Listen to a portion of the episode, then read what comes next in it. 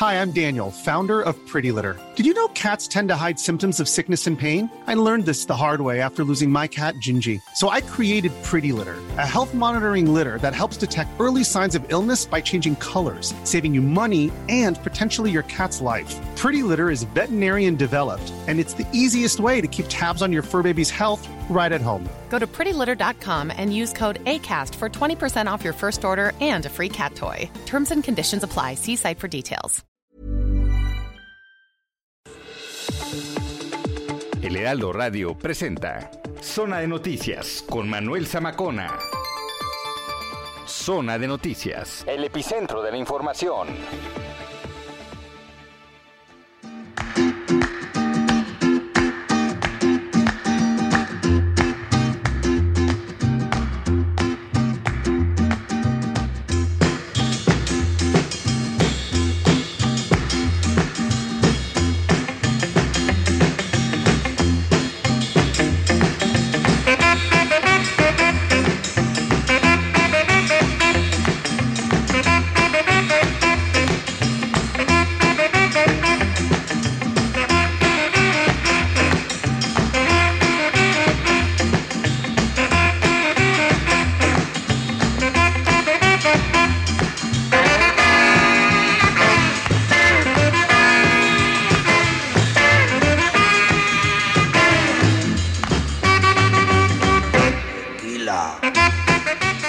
Las 2 de la tarde con un minuto en el tiempo del centro de la República Mexicana. Qué gusto poder saludarlos en esta tarde de sábado, sabadito 24 de eh, julio del año 2021. Bueno, pues eh, la verdad es que hay bastante información. ¿Y por qué abrimos con esta rola? La de tequila, porque este 24 de julio celebramos el Día Internacional del Tequila. Una bebida, pues con sello mexicano, evidentemente, que se consume en todo el mundo, ¿eh? Usted la puede acompañar como quiera, algunos la acompañan con sal, con limón, y este, seguramente usted alguna vez ha tenido ocasión, teniendo y siendo mayor de 18 años, para probar de esta bebida tan singular. ¿Y por qué se celebra el Día Internacional del Tequila? Se ha elegido hoy, un 24 de julio de 2006, porque la UNESCO declaró como Patrimonio Mundial el paisaje del agave, estas plantas de las que se extrae el tequila y las antiguas instalaciones industriales de tequila. Eh, y ya finalmente hay que recordar que el tequila tiene otra celebración de, en el calendario, ya que el tercer sábado del mes de marzo se celebra en México el Día Nacional del Tequila. Hoy es el Día Internacional y en marzo se celebra el Día Nacional. Qué gusto que nos estén acompañando. Les saluda Manuel Zamacona. Usted está en zona de noticias a través de Heraldo Radio. Saludamos a los que nos sintonizan a lo largo y ancho de la República Mexicana. Eh, y aquí en la capital en el 98.5 de FM. Bienvenidas y bienvenidos. Tenemos un gran programa. Comenzando por lo que ya se ha dicho. El próximo lunes tanto la Ciudad de México como el Estado de México regresan al semáforo epidemiológico a color naranja. ¿Qué implica esto? O sea, la verdad es que, ¿qué implica? Mm, o sea, la verdad es que muchos negocios estaban espantados. Yo me he encontrado con un par de personas que me dicen, oye, Manuel, o sea, la verdad es que estoy pues un poco preocupado porque vamos a cerrar los negocios, eh, qué va a poder abrir, qué si no va a ser, va a bajar los aforos en los espectáculos, qué va a pasar. En la línea telefónica antes de iniciar este espacio y comenzando Eduardo Clark, eh, quien además se ha convertido ya en un vocero eh, de, todo lo que tiene que ver con el semáforo epidemiológico, director general de gobierno. ¿Cómo estás, Eduardo? Qué gusto saludarte. Hola Manuel, gracias por la invitación, un gusto acompañarlos. Gracias. platícanos qué significa el que la Ciudad de México retorne al semáforo color naranja.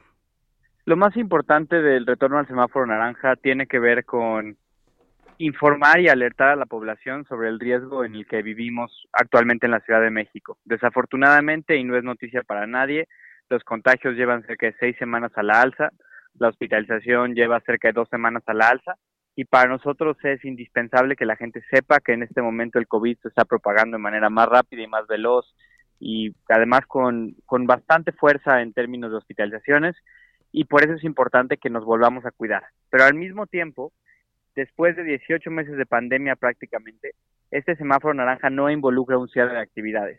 La economía de la ciudad está bastante dañada, tenemos que seguir tenemos que seguir balanceando la economía y la salud y el semáforo en esta etapa está orientado hacia comunicar el riesgo, pero no vamos a estar bajando aforos, no vamos a estar restringiendo actividades, no vamos a estar reduciendo los horarios. Por ahora es un tema de informativo para que la gente tome sus precauciones, pero no queremos impactar la economía como los, los confinamientos previos lo han hecho. A ver, esto es importante porque pues muchos de los comerciantes, eh, restauranteros estaban preocupados, ¿no? Porque en su momento el, semáforo color naranja significó pues eh, bajar el aforo, incluso el cerrar, ¿no? Muchos de, de, los lugares, entonces en esta ocasión únicamente es preventivo para hacer, para realizar conciencia de alguna manera, digámoslo así.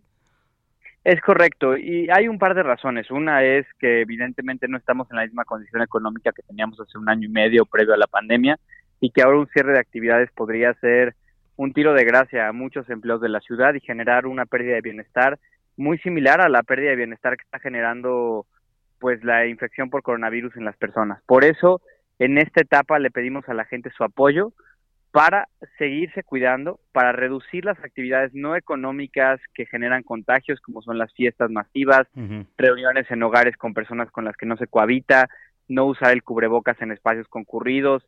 Las, las medidas que tú y yo sabemos desde hace muchísimo tiempo son eficaces para reducir la transmisión del COVID. Y la otra razón es porque también, a diferencia de hace un año y medio, a diferencia de seis meses, está avanzando de manera muy acelerada el Plan Nacional de Vacunación. Y creemos que en este momento lo que tenemos que hacer como gobierno es seguir acelerando eso de manera importante para hacer que esta ola de contagios se mitigue más por el lado de la vacunación que por el lado del confinamiento.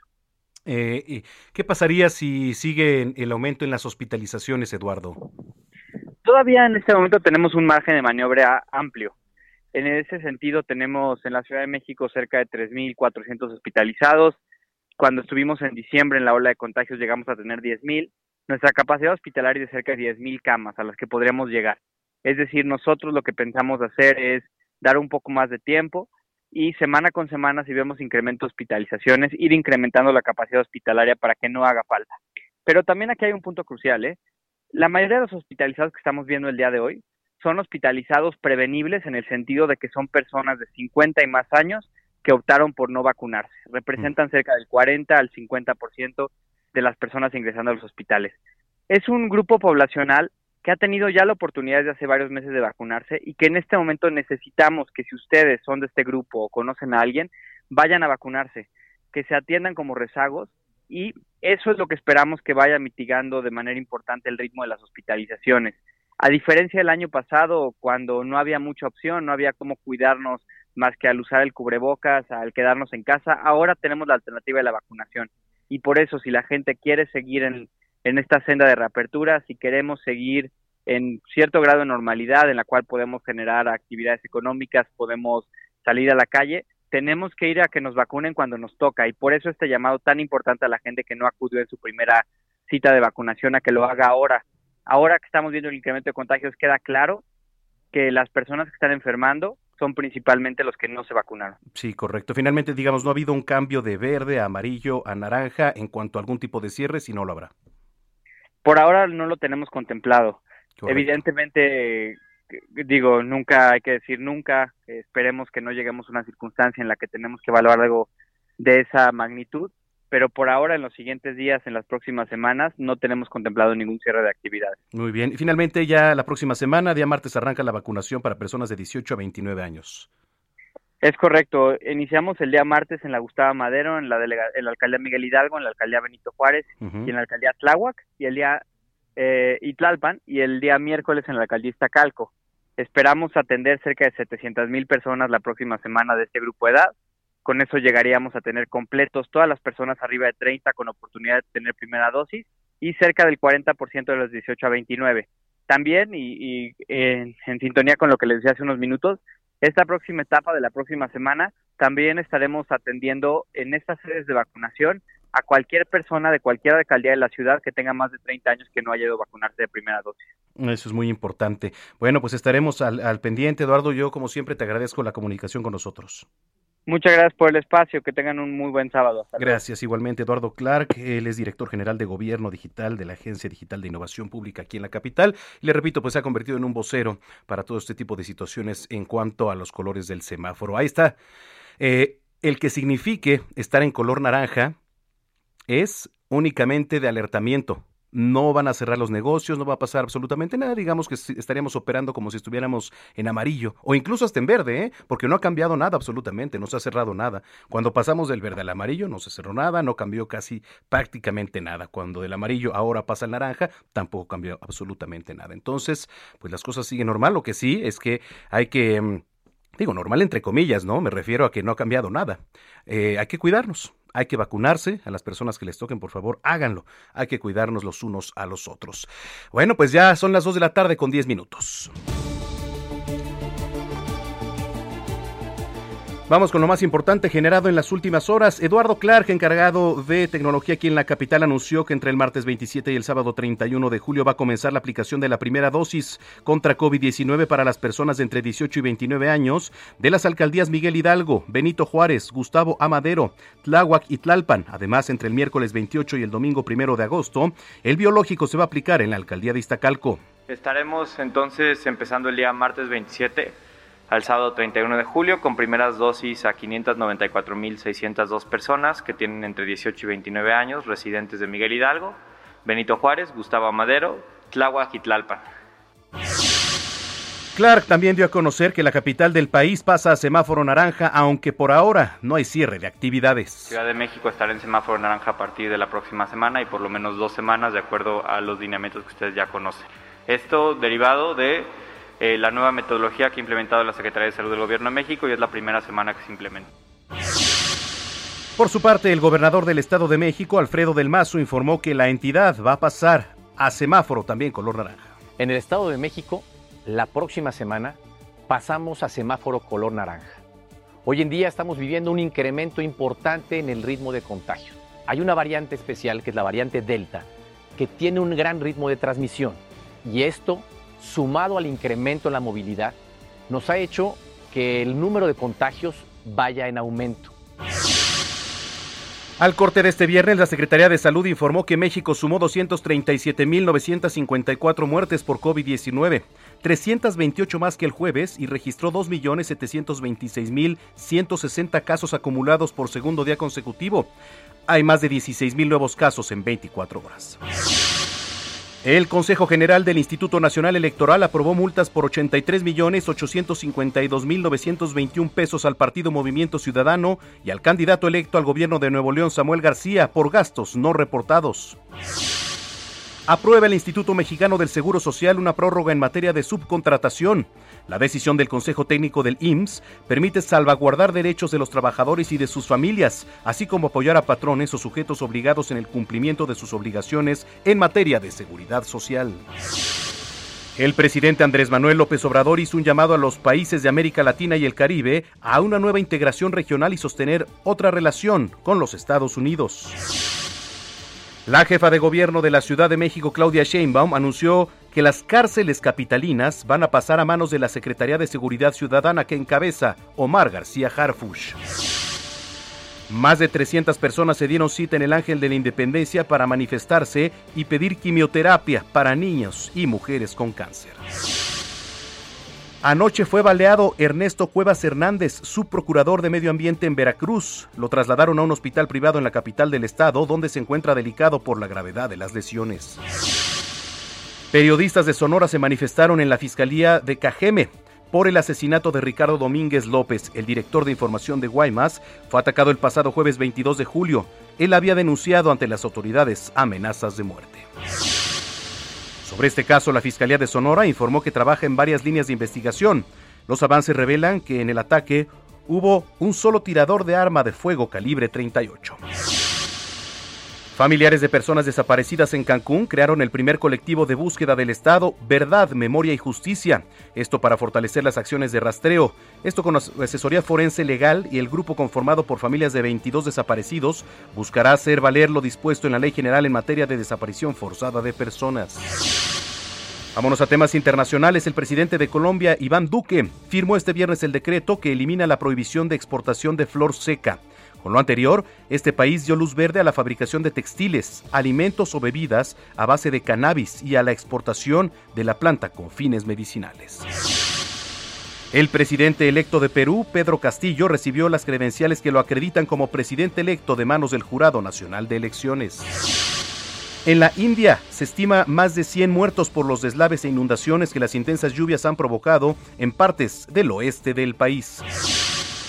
Vámonos a los deportes. En la justa asiática, México obtuvo la medalla de bronce en tiro con arco mixto, logro de Alejandra Valencia y Luis Álvarez, alias el abuelo, que se impusieron 6-2 a los turcos Yasmin Anagos y Mete Gasos. En la justa japonesa, el torneo de voleibol de playa femenil fue cancelado debido a que una atleta dio positivo en COVID-19.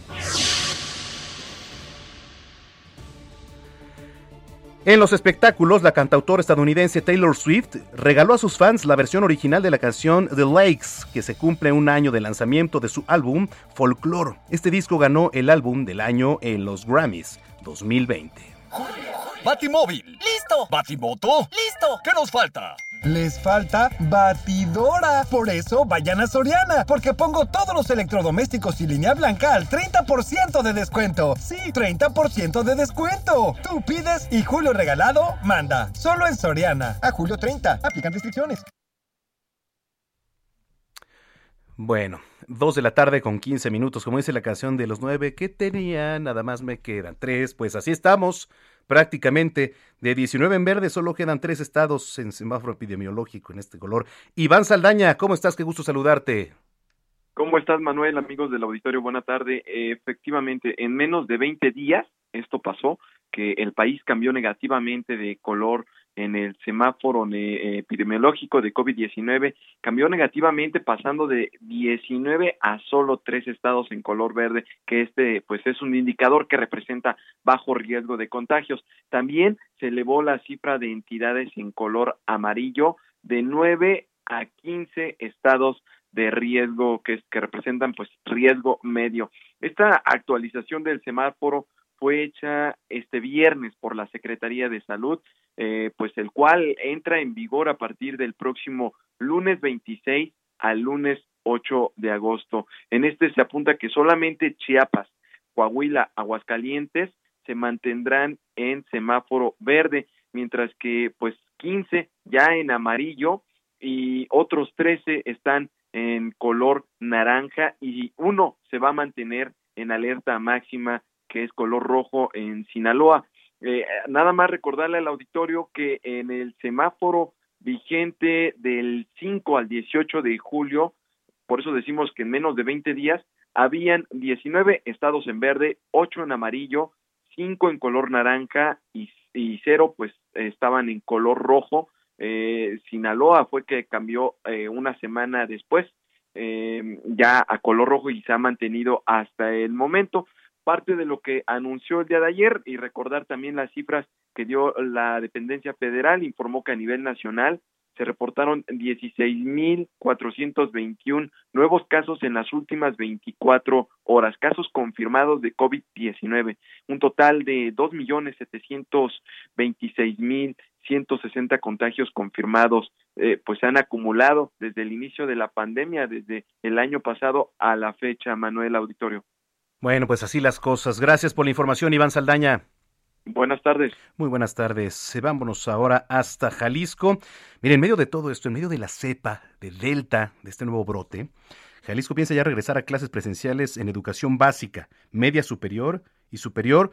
Pero bueno, estaba viendo que va a ser virtual. ¿Es cierto, Mayeli Mariscal? ¿Cómo estás? Qué gusto saludarte. Hola, ¿qué tal? Igualmente, mucho gusto saludarte a ti y a todo el auditorio. Las clases presenciales son eh, para educación básica y serán a partir del 30 de agosto bajo protocolos eh, que establecerá sobre todo la Secretaría de Educación aquí en la entidad. Tiene que ver con el número de alumnos por salón si están al 50% pueden regresar y si sobrepasan ese 50% de la capacidad tendrán que hacer un regreso escalonado, es decir, la mitad de alumnos un día, la otra mitad otro día. Adicionalmente, los padres de familia deberán entregar una carta en donde se van a comprometer a no llevar a los alumnos en caso de que presenten algún síntoma relacionado con COVID-19 y en lo que corresponde a educación media superior y superior, eh, todo lo que tiene que ver con el sistema de la Universidad de Guadalajara, que es eh, prácticamente pues el de mayor número de alumnos, no estarán regresando, lo harán de manera eh, virtual, todo al 100% y ellos estarán regresando el próximo 10 de agosto. Eh, esto lo determinó el rector Ricardo Villanueva Lomelí, quien dice eh, que, bueno, esperan retomar ya las clases presenciales a partir del 15 de septiembre en adelante. Se espera que, bueno, ya avance también el proceso de vacunación, sobre todo a los grupos de edad, eh, pues, más jóvenes y reiteraron junto con el mandatario estatal Enrique Alfaro Ramírez que es necesario que todas las personas eh, acudan a ponerse la vacuna contra el COVID. Todavía hace falta eh, pues algunos rezagados, sobre todo ya de 60 años, de 50 años, de 40 años, eh, que han decidido no aplicarse la vacuna. Eh, de nueva cuenta se reitera el llamado. Eh, dicen que es por su voluntad que no se la han aplicado porque vacunas sí hay en la entidad. Y bueno por lo pronto eh, pues recordar que Jalisco también ya está colocado de acuerdo con el semáforo eh, de riesgo epidemiológico en color naranja así se determina. Y eh, pues también nos explicaba el rector Ricardo Villanueva Lomeli que la proyección es que para la tercera semana eh, de agosto puedan incrementarse los casos. Incluso hasta 25 mil podríamos llegar a pasar a semáforo rojo. Y sin embargo pues también decía el mandatario estatal Enrique Alfaro que tenemos que aprender a lidiar con esta nueva normalidad y que no podemos tener eh, miedo, incluso hacía referencia a la Organización Mundial de la Salud que bueno ya declaró el COVID-19 como una enfermedad endémica en donde eh, pues tendremos, reitero, eh, que aprender a lidiar con estos protocolos y dar eh, por lo pronto pues luz verde al que los alumnos regresen ya a las clases presenciales, a las aulas. Esa es la información. Bueno, pues así las cosas allá en Jalisco. Yo te agradezco mucho, Mayeli. Excelente día para todos. Igual para ti, Mayeli Mariscal, corresponsal de Heraldo Media Group allá en Jalisco. Y mientras tanto, en Cancún, familiares de personas desaparecidas crearon el primer colectivo de búsqueda del Estado. Alejandro Castro, en Cancún, ¿cómo estás? ¿Qué tal? Muy buenas tardes, Manuel. Efectivamente, como bien lo mencionas, familiares de personas desaparecidas en Cancún crearon este viernes el primer colectivo de búsqueda del Estado, Verdad, Memoria y Justicia, para fortalecer las acciones de rastreo. Con asesoría forense y legal, el, el, grupo conformado por familias de 22 desaparecidos buscará hacer valer lo dispuesto en la ley general en materia de desaparición forzada de personas, desaparición cometida por particulares y del Sistema Nacional de Búsqueda, misma que les otorga el derecho de coadyuvar en las labores para encontrar a sus seres queridos. Ludovico Zamora Herrera, vocero del colectivo, explicó que en octubre de 2019 fue conformada la Comisión de Búsqueda de Personas de Quintana Roo, un año y siete meses después de lo establecido por la ley. Sin embargo, indicó que el Estado no ha concretado la creación del sistema, del sistema estatal de búsqueda, perdón. El vocero hizo un llamado al gobernador Carlos Joaquín González y al secretario de gobierno Arturo Contreras para agilizar este proceso y que le otorguen al colectivo la participación que por ley le corresponde. El también abogado criminalista expuso que cuenta con un registro de por lo menos 900 personas que han sido catalogadas como desaparecidas en el estado eh, desde 2018 a la fecha, pero eso desconoce cuántas de estas han sido localizadas, vivas o muertas y cuántas continúan desaparecidas. Eh, por su parte, Romina, la fundadora del colectivo y madre de Diana, quien desapareció en febrero de 2020, reconoció el suplicio que ha sido lidiar con las autoridades que dan poca o nula información a los familiares y que no hay avances en los expedientes. Eh, durante la presentación del evento también fueron expuestas otras pancartas con los nombres de mujeres desaparecidas y a esta cifra también hay que añadir eh, las familias que no se encuentran en el estado de Quintana Roo, pero que también eh, tienen familiares desaparecidos en esta zona, eh, es decir, los trabajadores de la construcción que han desaparecido en la zona de Isla Blanca. Caray, bueno, así el panorama allá en Cancún, Quintana Roo. Gracias, gracias por la información, Alejandro. Un saludo a todo el auditorio. Y igualmente para ti, Alejandro Castro, corresponsal de Heraldo Media Group en Cancún, Quintana Roo. Paraíso, por cierto, allá en Cancún. Pero bueno, luego hay municipios, por ejemplo, Tulum, en donde lejos de decir, oiga, estamos en un lugar turístico que es de los lugares turísticos por excelencia y más bonitos, pues de repente eh, las notas malas les ganan, ¿no? ¿Qué, ¿Qué están haciendo las autoridades allá en Tulum? De repente, que si no es por las drogas, que por enfrentamientos con la policía, con los propios pobladores, etcétera. Pero bueno, ojalá y todo vaya eh, para adelante. Antes de irnos una pausa, yo lo invito a que nos visite www.heraldodemexico.com.mx y que nos escriba también en nuestras redes sociales. Vamos a regalar vasectomías hoy. Así que estén muy pendientes para los que nos escuchan aquí en la Ciudad de México. Arroba Samacona al aire. Arroba Samacona al aire. Usted está en zona de noticias. Volvemos.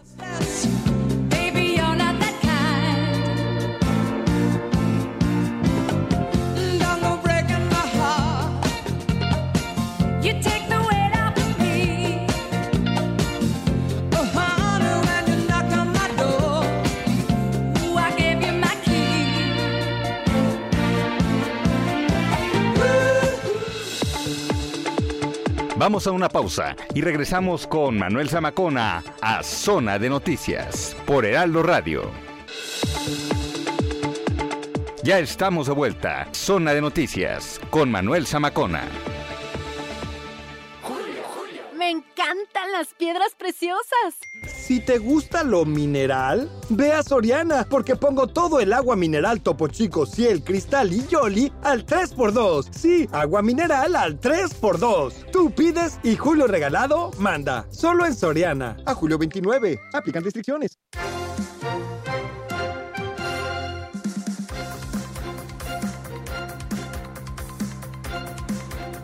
Las 2 de la tarde ya con 30 minutos en el tiempo del centro del país. Gracias por continuar con nosotros. Usted está en zona de noticias. Mire, eh, Ernesto Cuevas, su procurador de medio ambiente allá en Veracruz, fue baleado sobre Avenida Jalapa.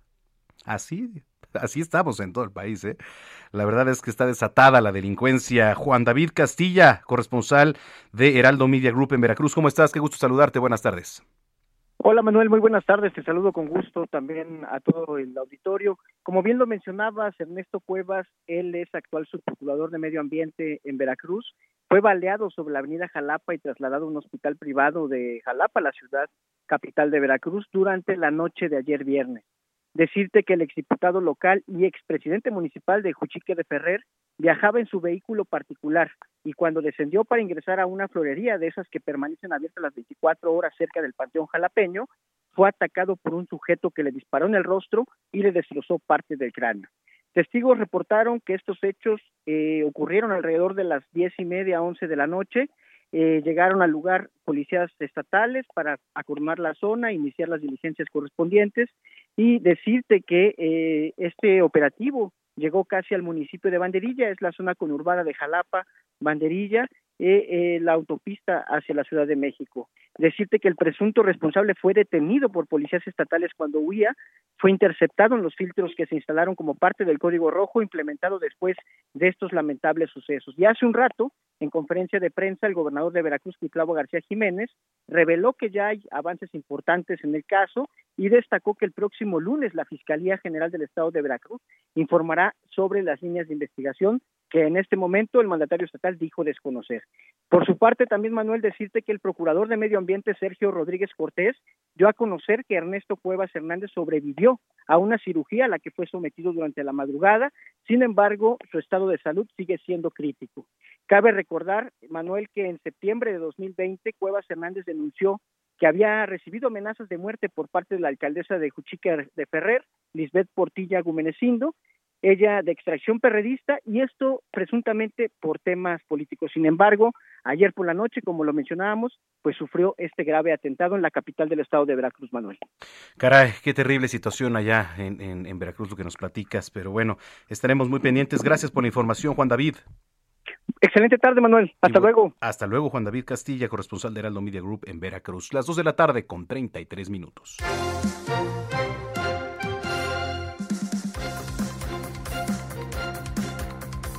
Hoy 24 de julio, 24 de julio se celebra el Día Mundial del Autocuidado.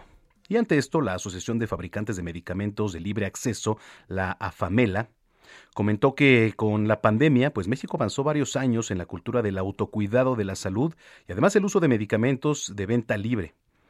Eh, digo, además que ya que Cotes de la conferencia de prensa de AFAMELA los avances médicos en el autocuidado de la salud a partir de la pandemia dicen que, bueno, la venta de medicamentos preventivos ha crecido hasta en 7% en México durante la pandemia. La fuente, justamente es la Asociación de Fabricantes de Medicamentos de Libre Acceso.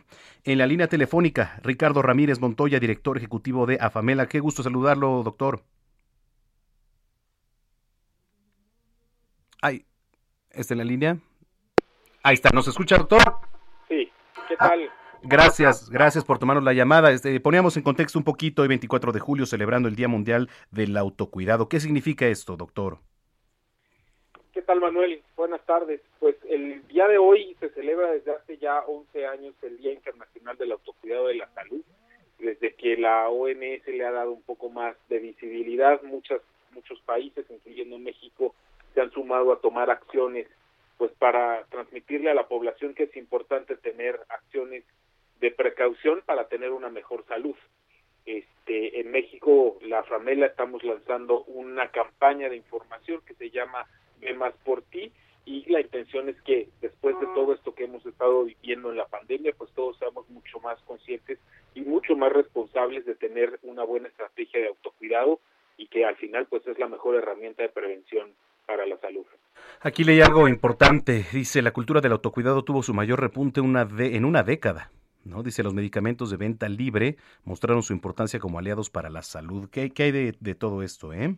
Así es, hubo en, años pasados una serie de estudios, este, sobre todo con uno de nuestros aliados, que es SILAR, sobre los comportamientos de prevención en Latinoamérica. México estaba muy por debajo del promedio de, de otros países de la región y la razón es porque los mexicanos estamos muy acostumbrados a ir al médico hasta que presentamos complicaciones, hasta que hay síntomas graves, cuando en realidad debemos de tener un seguimiento pues permanente, ¿no? Por lo menos un chequeo anual que nos permita saber la situación individual de salud y por supuesto este la de nuestros hijos, la de nuestras parejas.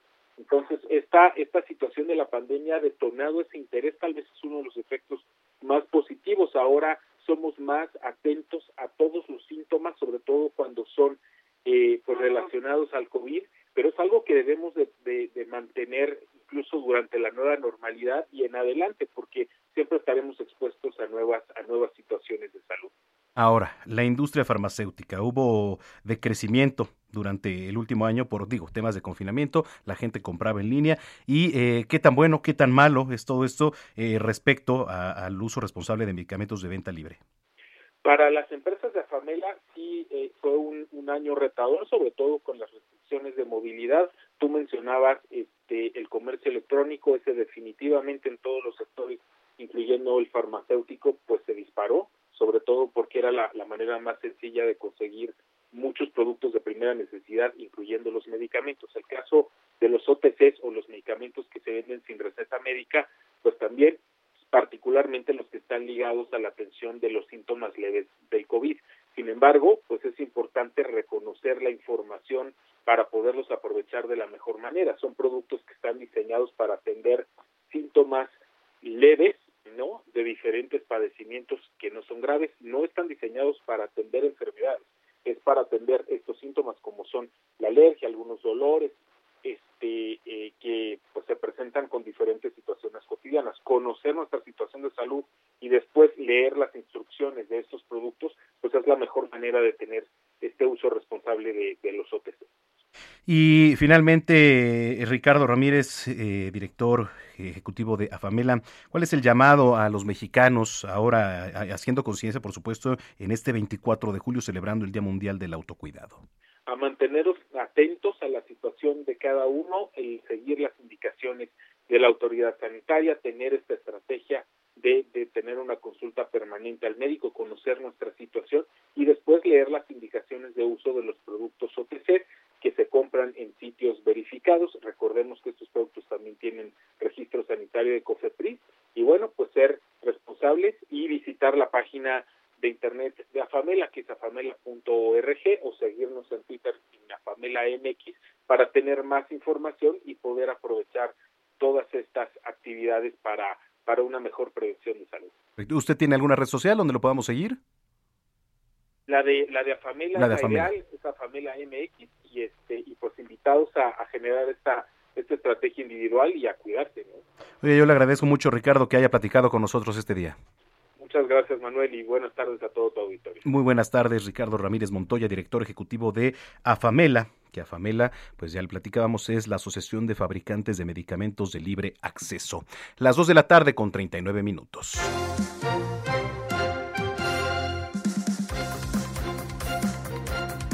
Mire, ambientalistas de Querétaro pidieron la protección para las personas que se dedican a la defensa del medio ambiente, el agua y las áreas verdes del Estado.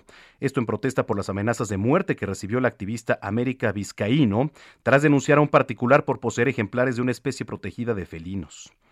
En una carta dirigida al gobernador Francisco Domínguez, eh, firmada por la ambientalista María del Carmen, se pide proteger ampliamente a cada una de las personas dedicadas a la defensa del ambiente, agua y territorio, esto le repito, en el estado de Querétaro. De acuerdo con Ciurop, y otras activistas, América Vizcaíno no es el único caso de intimidación porque, bueno, sucede lo mismo con defensores de medio ambiente, de colectivos como los casos de Cibatá, de Ejido Cerro Prieto y el Zapote, en donde se demanda pues respetar el derecho al agua y el cuidado a las áreas de protección. Bueno, así las cosas allá en Querétaro. En algunos casos, afirmó María del Carmen Suirov, hay hostigamiento en los trabajos, hay violencia digital, amenazas veladas que pues pretenden intimidar su labor de defensa medioambiental.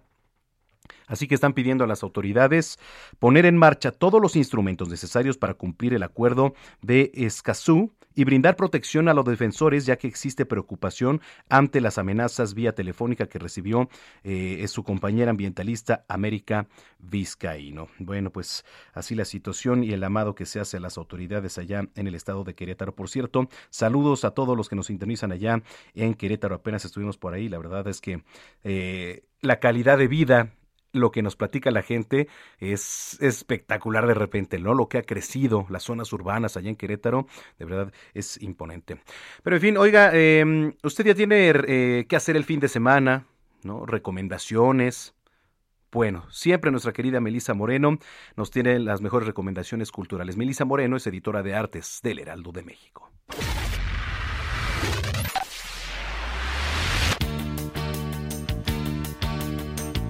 Bienvenidos a la Agenda Cultural del Heraldo de México. Yo soy Melisa Moreno, editora de artes, y esta es la selección de eventos para Zona de Noticias. La mentalidad virreinal y la continuidad que hizo posible la independencia son motivo de la exposición Símbolo y Reino, tres grandes colecciones novohispanas, que conjuntamente han preparado el Museo Nacional de Arte, el Museo Nacional de Historia Castillo de Chapultepec y el Museo Sumaya abierta al público de manera presencial y organizada en cinco núcleos, incluye 60 obras de artistas como Andrés de Concha, Luis Juárez, Antonio Rodríguez, Juan Rodríguez Juárez, Cristóbal de Villalpando y Miguel Cabrera, quienes muestran temas bíblicos, pasajes mitológicos grecorromanos e historia profana. Símbolo y Reino puede verse hasta noviembre en el Museo Nacional de Arte. En París de 1939, la joven Odile lo tiene todo un atractivo novio oficial de policía y un trabajo de ensueño en la Biblioteca Americana de París. Pero cuando estalla la guerra y llegan los nazis, ella se expone a perder todo lo que le importa, incluida su querida biblioteca. Sabe que en los momentos difíciles los templos de la cultura peligran porque los libros contienen palabras e ideas prohibidas que deben destruirse. Odil no puede permitir que eso suceda. Debe salvar esas páginas de modo que puedan nutrir la mente de quien llegue después.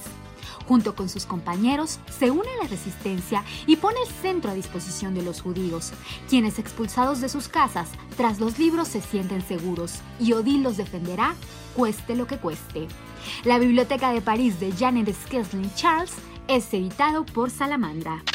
Rosa de dos aromas regresa a los escenarios mexicanos protagonizada por las primeras actrices Silvia Pasquel y Rocío Banquels bajo la dirección de Hugo Arrevillaga. Se trata de una comedia que nos presenta a Gabriela, una mujer refinada y culta de apariencia sencilla pero con clase, y a Marlene, dueña de un salón de belleza mal hablada y algo descuidada, que considera el amor como el motor de su vida.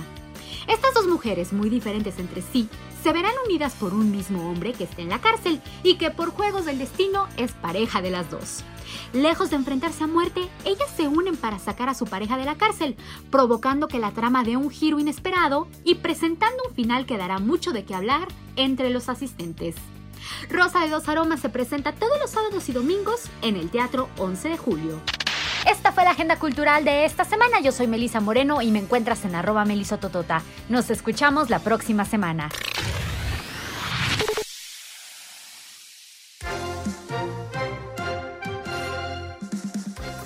Gracias a nuestra querida Melisa Moreno, editora de Artes del Heraldo de México. Antes de continuar, quiero mandarle un gran saludo a mi querido Arturo Amador, que siempre nos trata como reyes, ¿verdad? Cada que visitamos la Perla Tapatía, y a su cuñado, José Carlos Moreno, que además anda recuperando del COVID. Échale muchas ganas, mi estimado José Carlos. Y a ti, Arturo, un gran abrazo a ti y a toda la familia.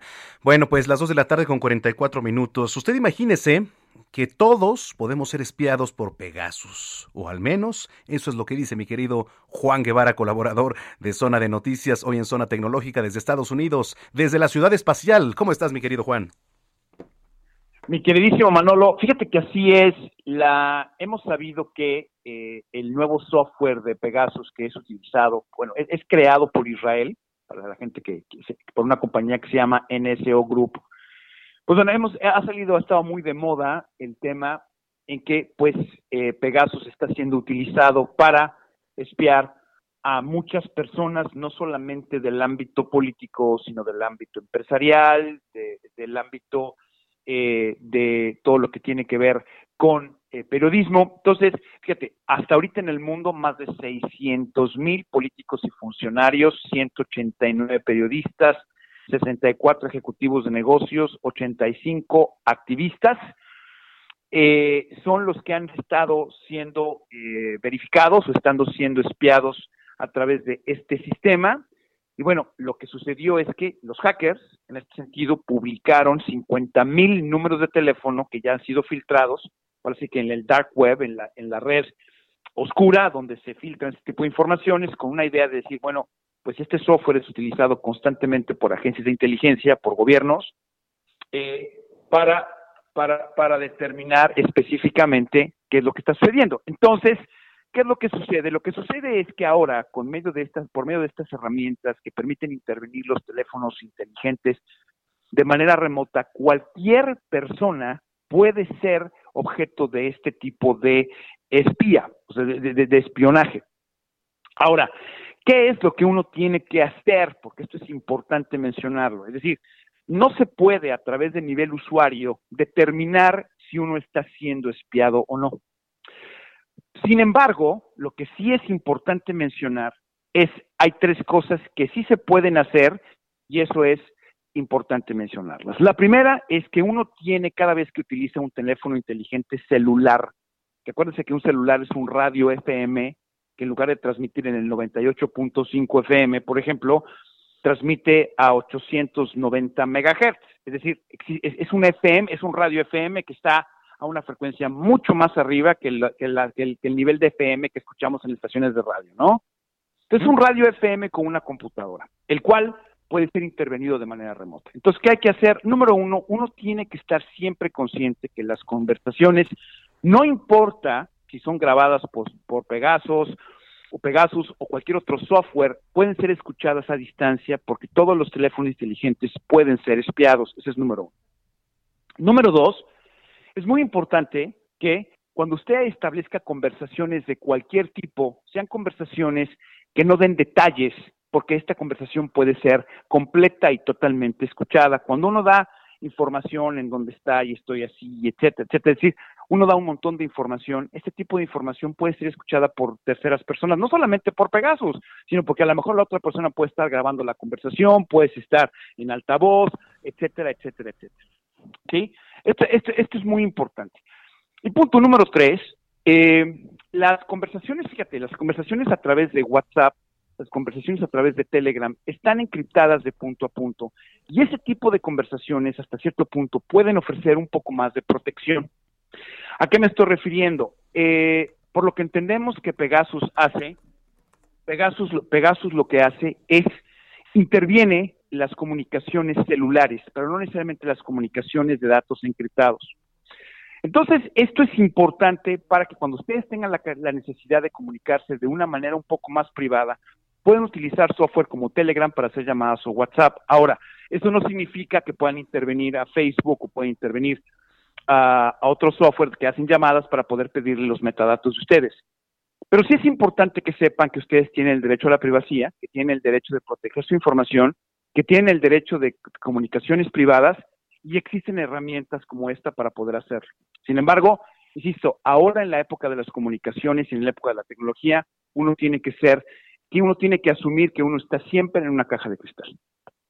Sí, por supuesto, porque ahora, eh, como tú bien dices, en la época de las tecnologías, el hechizar, digo, porque así le dicen algunos, el hechizar un celular, incluso ya a veces hasta te cuesta, no sé, 8 o 10 mil pesos, ¿no? O sea, vas con alguien y de repente, ah, sí, si le sabe mucho a la tecnología, pa, pa, pa, pum, por lo menos ya se metió que al WhatsApp o te, te lo hackearon, etcétera, ¿no?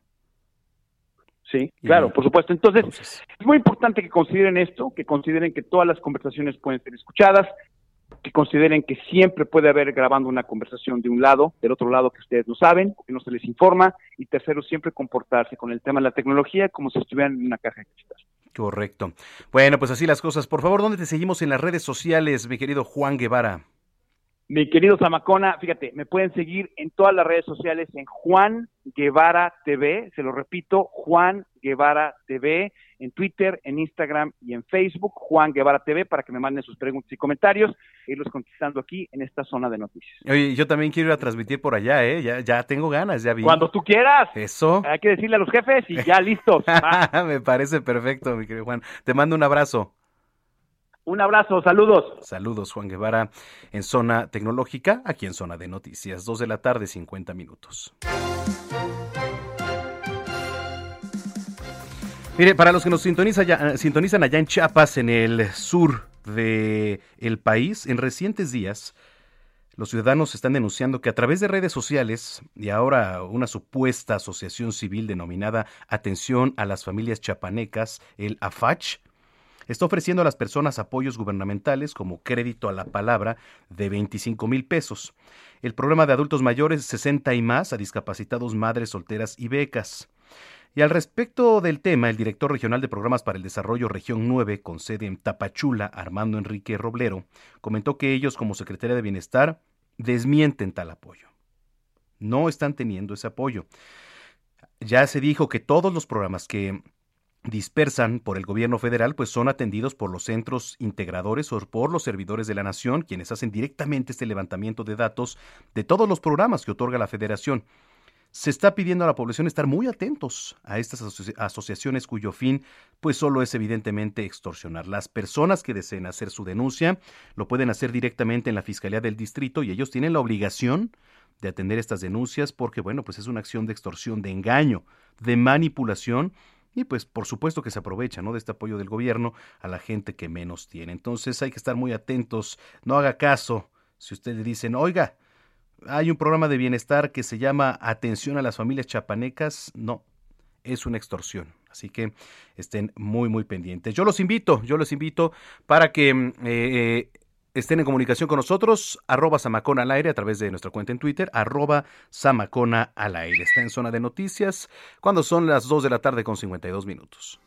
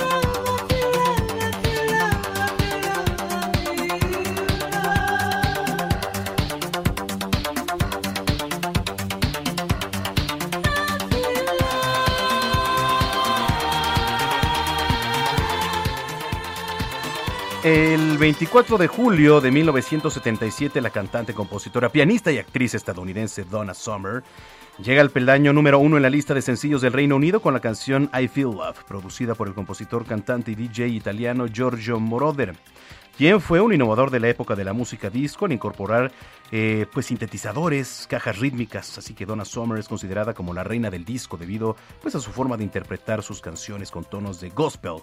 Se distinguió por su habilidad para escribir canciones y su presencia magnética en los escenarios. Durante los años 70 y 80 estuvo en la lista número uno de los Billboard 11 veces para reafirmar que fue la diva de la música disco.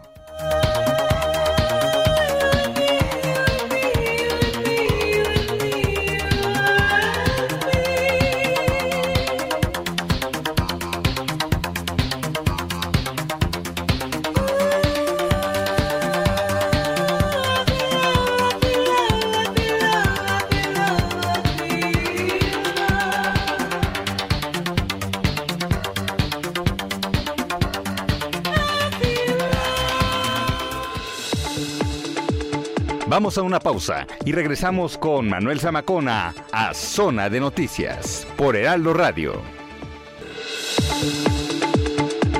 Ya estamos de vuelta. Zona de Noticias con Manuel Zamacona.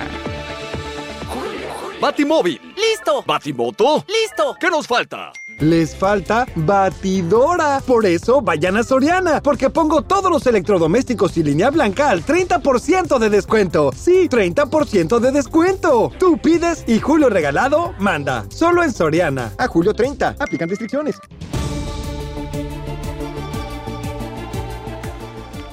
Son las 3 de la tarde en punto en el tiempo del centro de la República Mexicana. Gracias por continuar con nosotros aquí en Zona de Noticias. Usted sintoniza Heraldo Radio en el Valle de México, 98.5 de FM. Y por supuesto, si usted nos acaba de sintonizar a lo largo y ancho de la República Mexicana, también los saludamos con muchísimo gusto. Yo soy Manuel Zamacona y ya estamos en la segunda hora, en donde también tenemos una carga informativa que viene desde la semana, pero que también se junta el fin de semana y no para, pues las noticias no paran. Así que qué gusto que nos estén acompañando. Nosotros los invitamos para que estén en contacto y en comunicación con nosotros.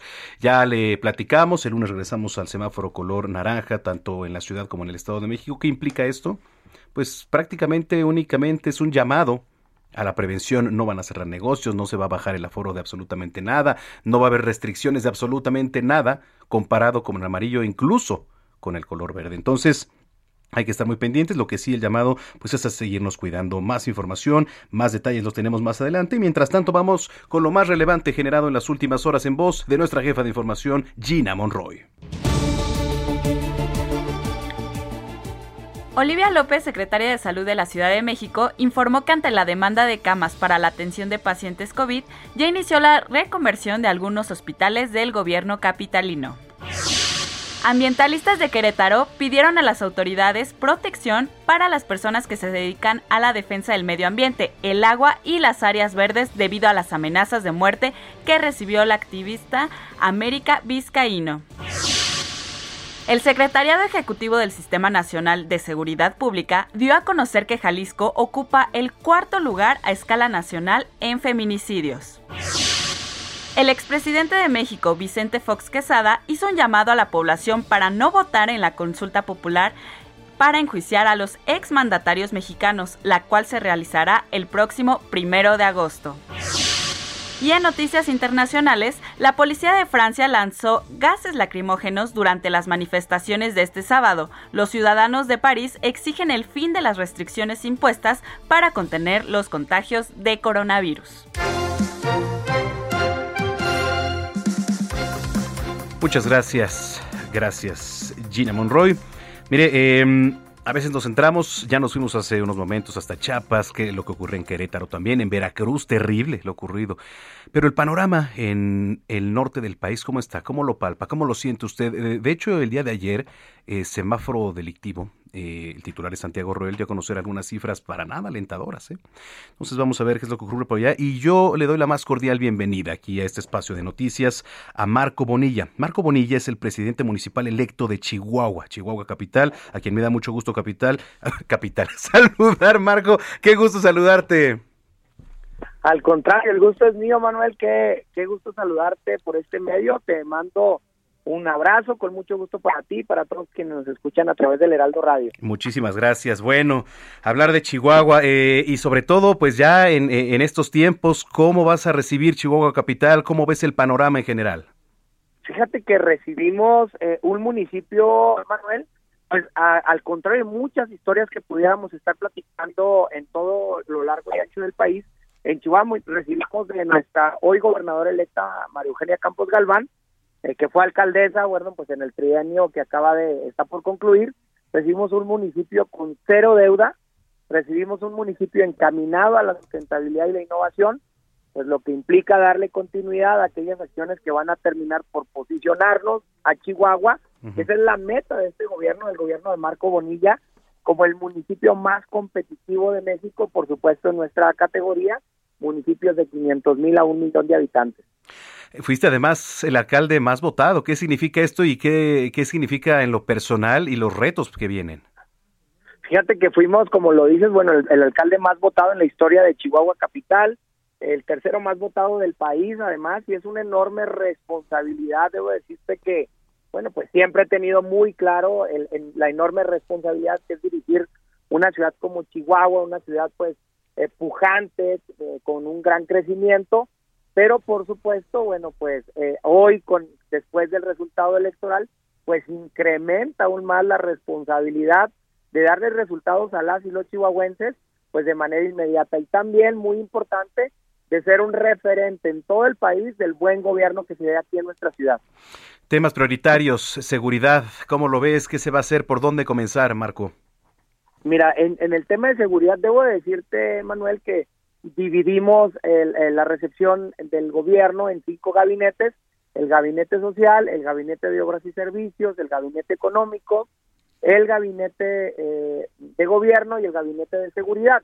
Hemos estado sosteniendo reuniones eh, semanales con la con la administración actual para ir conociendo el panorama de cada uno de estos de estos gabinetes. El día de ayer nada menos tocó el, turno al gabinete de seguridad.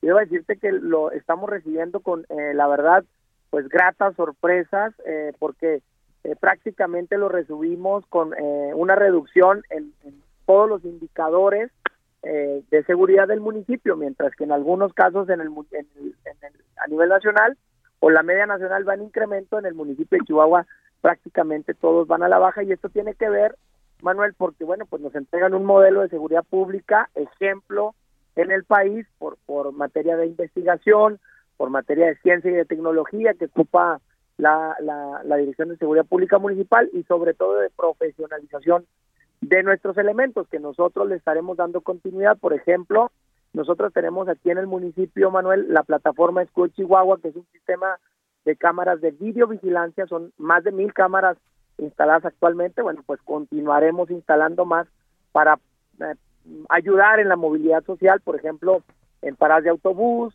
en espacios públicos, en, eh, completando el 100% de las escuelas eh, videovigiladas, porque hoy debo decirte que en Chihuahua, a la par de tener la pandemia del COVID, tenemos otra pandemia que es quizá todavía más letal, más peligrosa, que es la pandemia del cristal. Entonces, lo no, que nosotros sí. queremos lograr es brindar, brindar nuestros centros escolares, que los narcomenudistas no se acerquen y que bueno, si tienen la tentación sean castigados ejemplarmente gracias al material que estaremos generando a través de esta plataforma. Y queremos evolucionar la profesionalización de nuestros elementos con la creación del Instituto Superior de Seguridad y Justicia Municipal, con el cual les estaremos, fíjate, otorgando dos carreras a nuestros elementos de bomberos, de protección civil y de la Policía Municipal la carrera de licenciatura de, en dirección, administración de emergencias y la carrera de la licenciatura en alta dirección y tecnología policial. Es decir, nuestro compromiso es que a tres años eh, o, a cuatro años máximo, es decir, que concluya la siguiente administración, pueda el 100% de nuestros elementos tener carrera eh, profesional. Sí, es importante también tener una buena coordinación con el gobierno, que, va a entrar ahora, bueno, en, en, la titular Maru Campos, ¿no? gobernador electa del estado de Chihuahua de 2021 a 2027. Me parece que será fundamental ahí la coordinación, que no debe haber mayor problema. No, no, no. Eh, mira, ahí digamos, estoy en pláticas con la gobernadora en cuatro ocasiones platicando en cada una de estas cuatro ocasiones los temas de seguridad pública, entre otros temas además, pero para mí es el tema toral, porque si queremos construir, Manuel, el municipio más competitivo del país, tenemos que construir el municipio más seguro del país. Entonces, bueno, para ello es muy importante la relación y la coordinación estricta, no solo con el gobierno estatal, sino también con el gobierno federal, porque principalmente, fíjate, un, delito que no hemos podido lograr reducir en la ciudad son los homicidios, siguen a la alta. Y cuando tú, bueno, investigas ah, de qué es derivado el, incremento de homicidios o a qué se derivan los homicidios en la ciudad capital, pues la mayor parte están relacionados con en delitos contra la salud, es decir, en algo que no está dentro de la esfera de competencia del gobierno municipal y para poder erradicar y reducir que al final de cuentas pues los chihuahuenses les interesa poco si es el gobierno estatal, federal o municipal quien lo haga, a ellos les interesa que se haga, pues para poder lograr este anhelo de los chihuahuenses necesitamos tener una eh, eh, comunicación y coordinación irrestricta con la Guardia Nacional y con el gobierno del estado de Chihuahua. Importante lo que nos comentas, Marco Bonilla. Próxima toma de protesta, 10 de septiembre. 10 de septiembre estaremos tomando protesta, por supuesto, invitado y invitados todos los eh, quienes nos escuchan a través de, de tu programa, eh, estaremos, bueno, pues a través de las plataformas, ¿verdad? Eh, y en, y en, en, vivo, bueno, pues acá en la ciudad de Chihuahua, en punto de las 7 de la tarde, el día 10 de septiembre. Bueno, pues estaremos muy pendientes. Muchísimas gracias por platicar con nosotros, Marco. Al contrario, el agradecido soy yo y cuando sea necesario, me encantaría irles contando cómo nos vamos convirtiendo en ese municipio más competitivo. Esperemos que así sea, estemos en comunicación. Por supuesto, buena tarde. Gracias, muy buena tarde. Marco Bonilla es el presidente municipal electo de Chihuahua, Chihuahua capital. Las 3 de la tarde ya con 10 minutos en el tiempo del centro.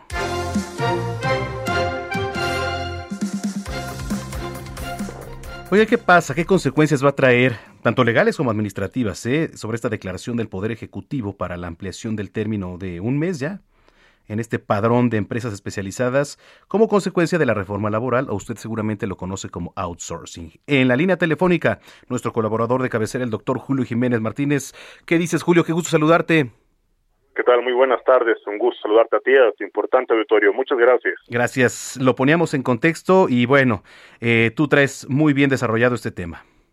Gracias, Manuel. Fíjate que efectivamente el presidente Andrés Manuel López Obrador, eh, en esta conferencia mañanera hace algunos días, eh, pues a propuesta del, senador Ricardo Monreal y a iniciativa de otra senadora del PAN, pues había propuestas de ampliación del registro del famoso REPSE, este registro de empresas especializadas o de ejecución de obra especializada, consecuencia de la reforma laboral en materia de subcontratación, o outsourcing, perdón. Aquí hay que recordar a nuestro importante auditorio que esto es una obligación patronal para toda aquella empresa que vende, presta servicios especializados. ¿A qué me refiero con servicios especializados? Pues empresas de seguridad, mantenimiento, limpieza, que brindan servicios que no tienen nada que ver ni están vinculados estrechamente ni económicamente con las empresas a las que les brindan servicios. Aquí es una obligación que hoy la reforma establece obviamente hay sanciones, te quiero decir, eh, Manuel, sanciones millonarias que van desde los 300 mil pesos hasta los 4.3 millones de pesos e incluso la, el probable riesgo de que seas denunciado por defraudación fiscal y en algún momento delincuencia organizada. Un tema preocupante porque, bueno, la Secretaría de Trabajo y Previsión Social a través de la unidad de trabajo digno, pues no se dio un abasto, eh, Manuel, no se dio un abasto porque la plataforma se saturó, las empresas registradas pues eran el 10, 12% del universo de empresas especializadas. Y bueno, te quiero decir que la norma, la reforma establece y condiciona la obtención de este registro, de no tenerlo, pues no puedes celebrar contratos, no puedes trabajar, no pueden ser deducibles estos gastos y bueno, te quiero decir que esta reforma entre en vigor el próximo primero de agosto en materia fiscal y empresa que no tenga su registro, empresa que no podrá ser deducible fiscalmente hablando los gastos de esta pues de esta prestación de servicios especializados. Preocupante, Manuel, sin lugar a dudas.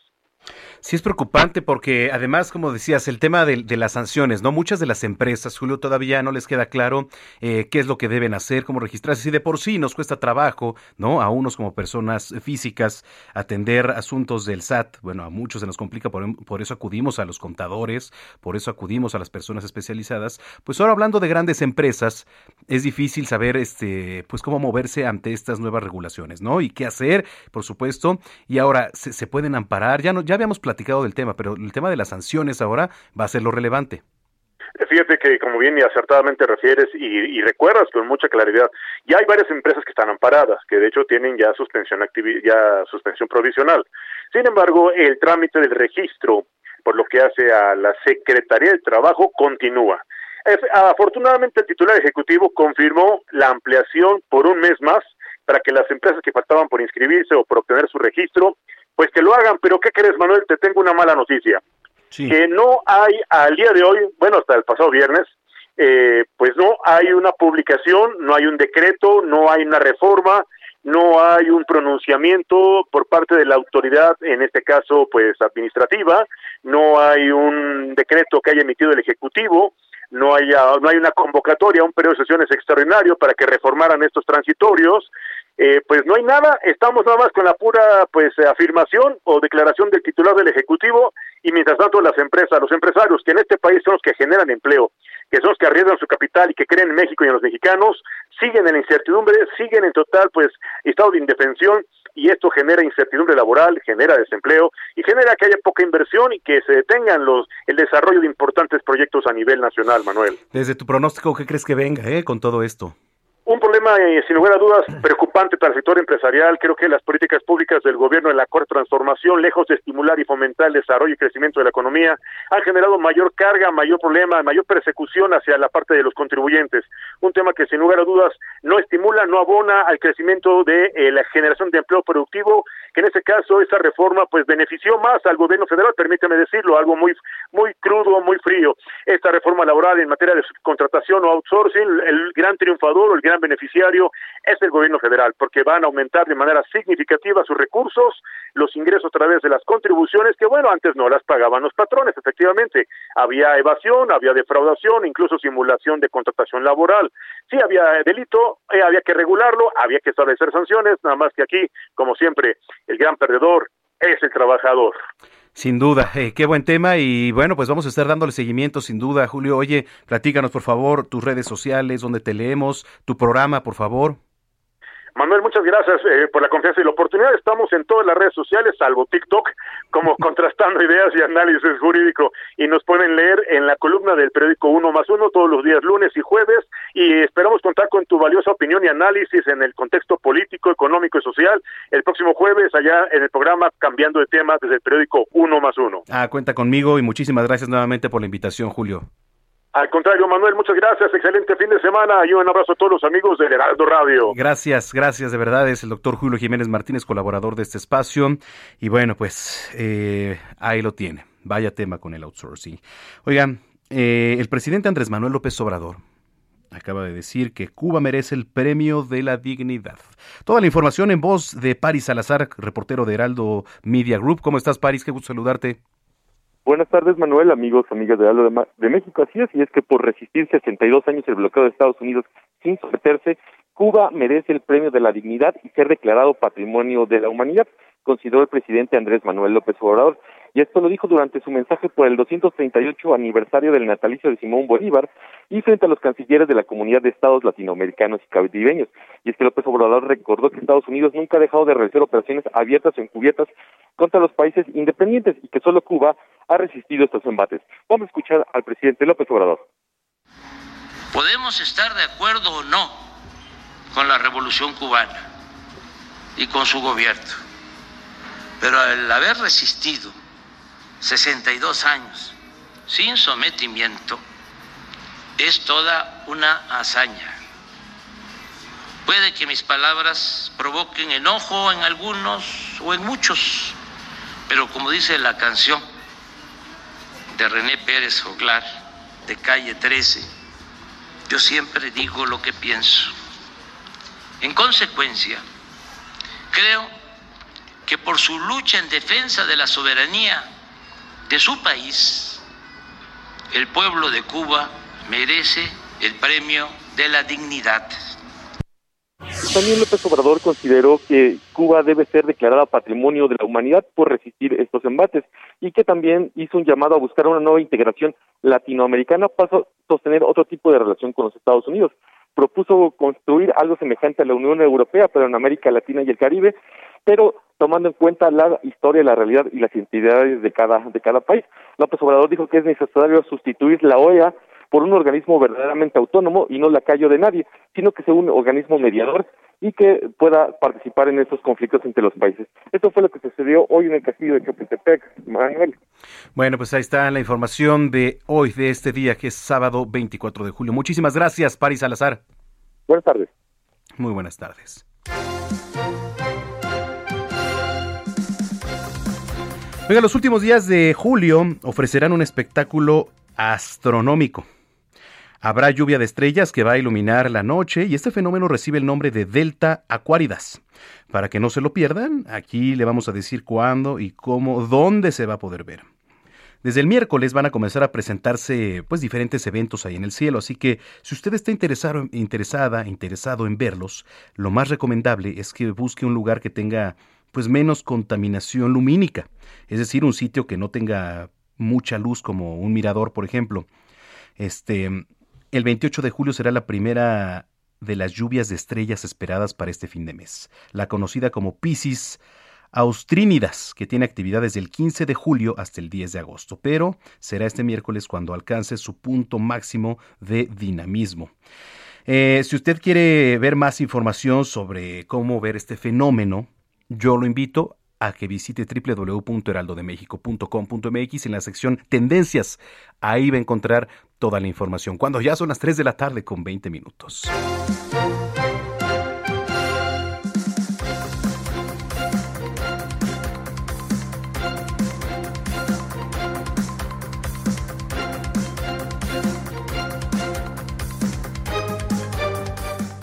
Mire, me encontré por aquí una nota también de repente estaba leyendo, se la voy a platicar. Los mitos o verdades que se construyen con el paso del tiempo respecto a las similitudes o diferencias que existen entre los pueblos que habitan en todo el mundo es tema de conversación. Ahora que llegaron de nueva cuenta, pues estos juegos o la justa asiática para darnos un respiro en medio de la pandemia por COVID-19. A veces también me preguntaban, oye, Samacona, pero ¿por qué no puedes decir los juegos de acá? Bueno, pues por los derechos que tiene la televisión por los propios derechos que tienen eh, los que adquirieron estos juegos, la justa, veraniega también, si así le quieren llamar. Yo no puedo decir los juegos de... Eso no puedo. No puedo decirlo. Ya sé que acá rato dicen, oye, ¿por qué dices justa veraniega y por qué no dices juegos? Porque, bueno, por los derechos, nada más, porque si no, no sancionan. De los japoneses se dicen muchas cosas, la mayoría de ellas favorables, sin embargo, es un hecho que no a todos les encantan sus gustos por, por ejemplo, la carne de ballena. Mientras que en el caso de los latinoamericanos y específicamente de los mexicanos, la falta de compromiso y el desorden son una constante a pesar de tener mucho talento y vivir con la fiesta en la sangre. Son virtudes que se reconocen. Los japoneses pues sí son distintos, ¿no? En muchos aspectos positivos, por ejemplo, ellos tienen una educación, una mentalidad que simplemente hace la diferencia cuando nos los encontramos en las calles en el extranjero, cuando acuden a una justa deportiva, ya sea en mundiales o de alguna especialidad, como por ejemplo en estos días, los Juegos y la justa de verano, o en el fútbol, por ejemplo, ¿no? Una de las grandes diferencias entre Japón y los latinoamericanos es la disciplina que existe. Para ellos la disciplina y el orden, tarde o temprano, los hará más inteligentes. Y dije temprano porque estamos hablando de los chinos. En este sentido, los japoneses uy, no, los japoneses y chinos, o sea, ni los compares, ¿eh? porque la verdad es que se molestan muchísimo.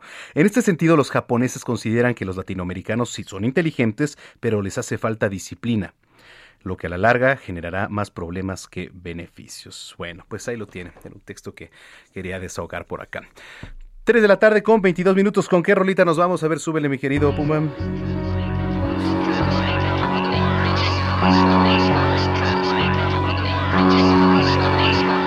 El 24 de julio del 93, la banda de rock alternativo irlandesa U2 inicia una carrera de dos semanas consecutivas en el primer sitio de lista de álbumes de Estados Unidos con la canción Suropa, con la que ganaron un premio Grammy en la categoría de Mejor Álbum de Música Alternativa en el 94. De acuerdo a especialistas, YouTube es considerada como la banda de rock más grande del mundo contemporáneo, un título que captura no solo su popularidad, sino también su importancia entre los grupos que emergieron de la época post-punk, además que muchas de sus letras hablan de libertad y de justicia. Usted escucha Suropa de YouTube.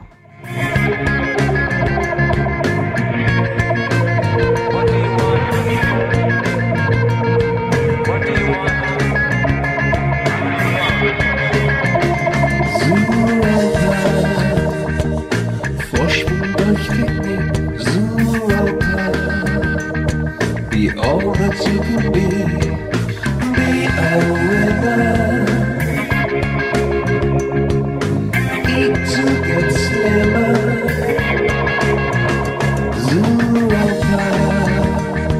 A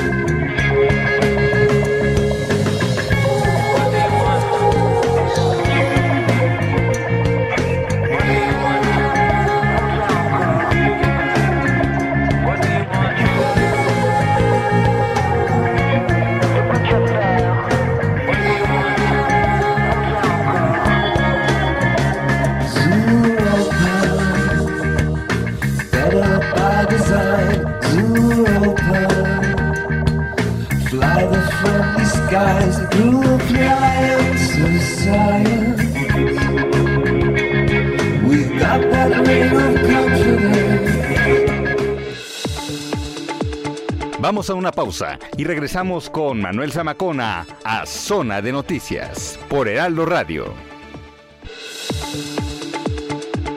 Ya estamos de vuelta. Zona de Noticias con Manuel Zamacona.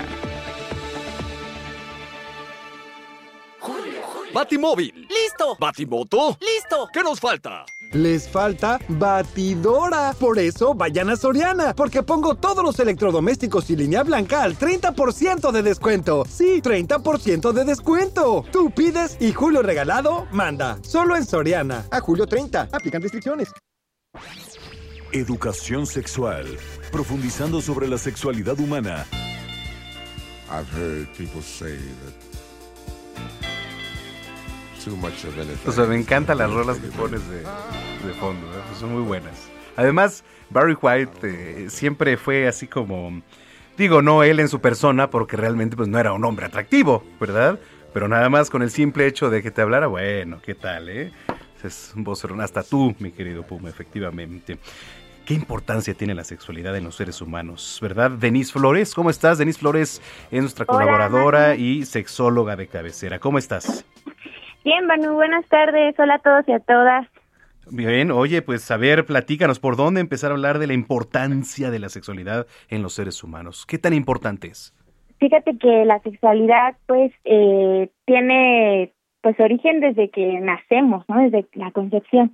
Sin embargo, pues, a lo largo de toda la historia eh, ha ido tomando, pues, más eh, valía, ha, ha ido tomando fuerza en la parte del estudio y tomarlo como una ciencia, porque lo es, ya que podemos a partir de la sexualidad, pues, estudiar mil y un comportamientos que tienen las personas. Pero fíjate que yo todavía cuando voy a- hacia las escuelas o cuando nos piden alguna capacitación, escuchan la palabra sexualidad y luego luego pensamos como en las relaciones sexuales, ¿no? Ujú, Sí, sí, Y sí. entonces, eh, esto es muy chistoso porque realmente la sexualidad pues es, es grande, es variada, es diversa. Y entonces lo que nosotros aso- asociamos con esta palabra pues son las relaciones sexuales cuando pues es más allá, ¿no? Entonces, eh, te voy a explicar más o menos pues en qué consiste la sexualidad. La sexualidad, de acuerdo a el doctor Eusebio Rubio, que es justo uno de los precursores aquí en México de la sexualidad, de la sexología clínica, pues eh, dice que hay cinco esferas de la sexualidad que la componen y por lo tanto pues es esto lo hace más diversa porque por ejemplo tenemos la parte del estudio de la, de la reproductividad que es justamente ahí donde van los métodos anticonceptivos sobre decidir si o no tener hijos o hijas eh, sobre si voy a adoptar si voy a ejercer paternidad o maternidad elegida Eso es la reproductividad. Tenemos la parte del género, que es justo pues cómo nos vamos construyendo de acuerdo a la sociedad en la que vivimos en toda nuestra etapa de vida. Tenemos la parte del erotismo, que eso es a lo que pues mucha gente a veces asocia la sexualidad nada más. El erotismo es este placer, esta búsqueda pues de nuevas prácticas, de el contacto con el cuerpo, no solamente de nuestra pareja, sino con el cuerpo de nosotros mismos o mismas. Eh, viene la parte como de las relaciones sexuales, sobre justo este acercamiento pues ya más íntimo, ¿no? Tenemos también la parte del vínculo, que ya, para mí es lo más importante porque esta, este vínculo que vamos teniendo con las personas durante la vida, nuestra familia, nuestros amigos y amigas, nuestros jefes en el trabajo, nuestros compañeros, toda la gente que se nos va cruzando en el camino, tiene que ver también con la parte de los vínculos, ajá.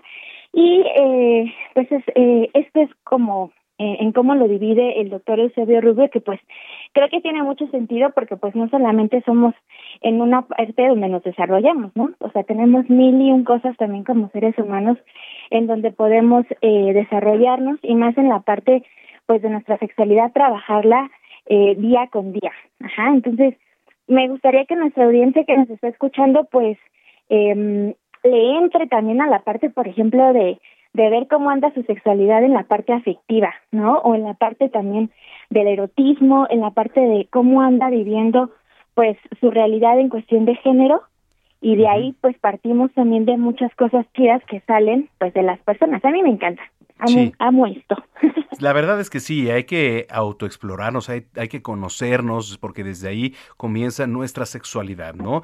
Eh, desde porque a veces estaba en duda el, el, que en las escuelas se enseñara este tipo de educación, ¿no? Me parece muy necesario.